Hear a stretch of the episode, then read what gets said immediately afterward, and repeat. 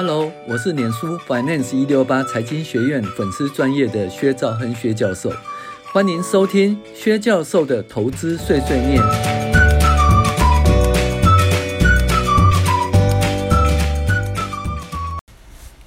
那我们现在讲 REITs，那大家都在讲说，第一个要不要买房子的问题，第二个是包租公的问题，那。要买房子或包租公，是真的要持有房子吗？还是真的要买下房子呢来租给人家？那我们做个实证哈，就是在那个台湾的 REITs 开始推出以后，也就是在嗯，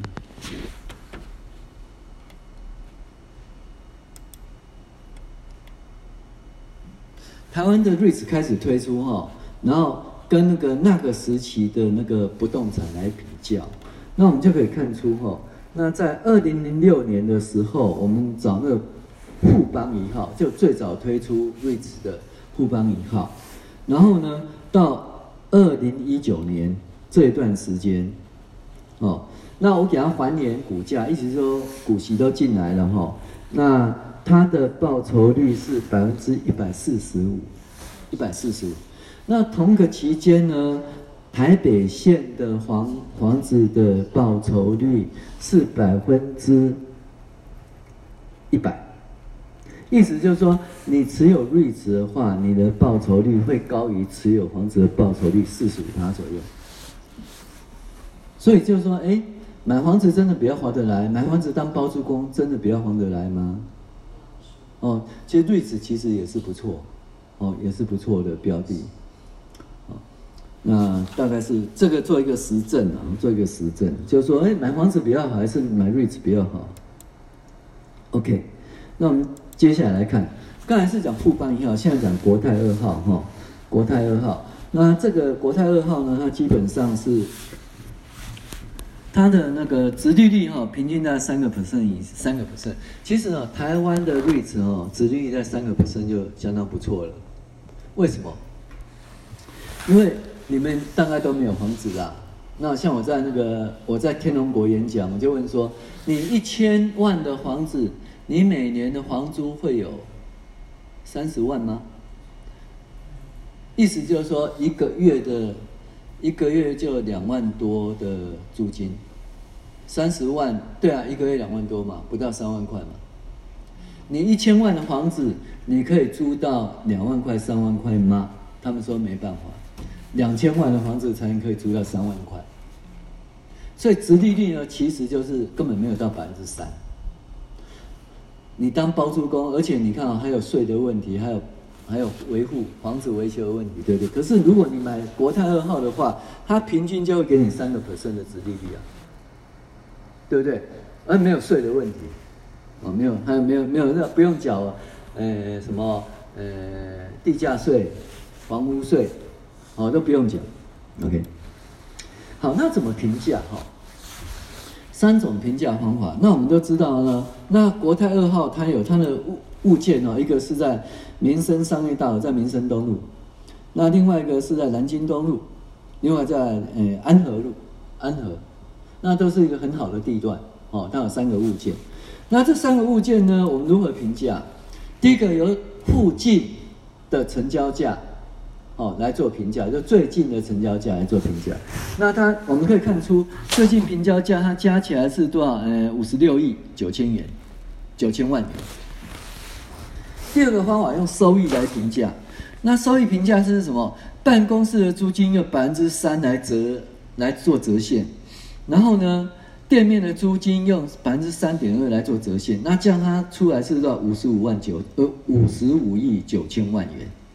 那第三个呢是说，所有的折现呢都用百分之四点一来折现，然后呢，期末的那个期末的到值用三点六来折现，那这样呢，它是四十四亿，意思就是说，它的三个评价方法，第一个评价方法是附近的成交价是五十六亿九千，第二个是用租金来折现方法是用五十五亿九千。第三个是用全部都用四点一折现，然后期末只用三点六折现，是四十四亿七千。结果他用这个加权以后，他是四十九亿四千。所以你知道吗？四十九亿四千不是实际的成交价，实际成交价是五十六亿九千，意思就是说它的净值其实蛮保守的，实际的净值可能高于这个很多，听懂意思吗？所以你看你的 REITs 它会公布净值，对不对？它净值其实保守，哦，OK，好，再我们讲啊，怎么买哈？有没有发现它是不是跌到五线谱以下？对不对？跌到五线谱以下，其实是可以买进的哈、哦。这时候在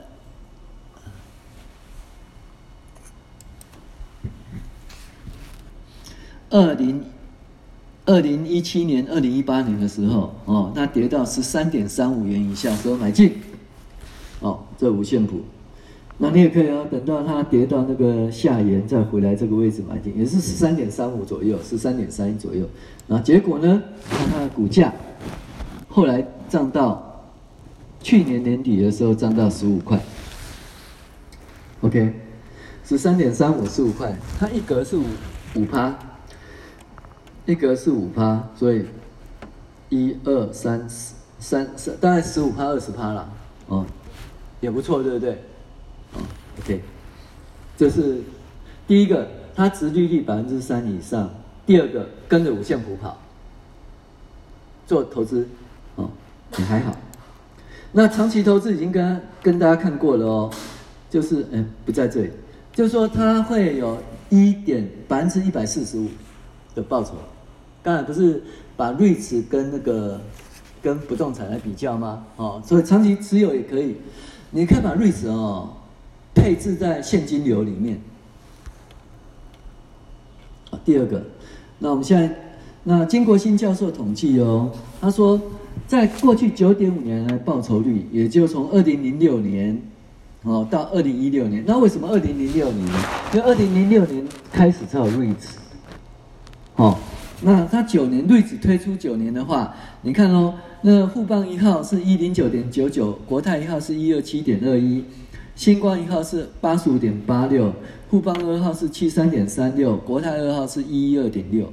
那同期间呢，那个台股是多少？二十点七，那台湾报酬指数是六十七点二，零零五零呢是五十八点七八，意思就是说买瑞士比股票报酬更高。OK，怎样？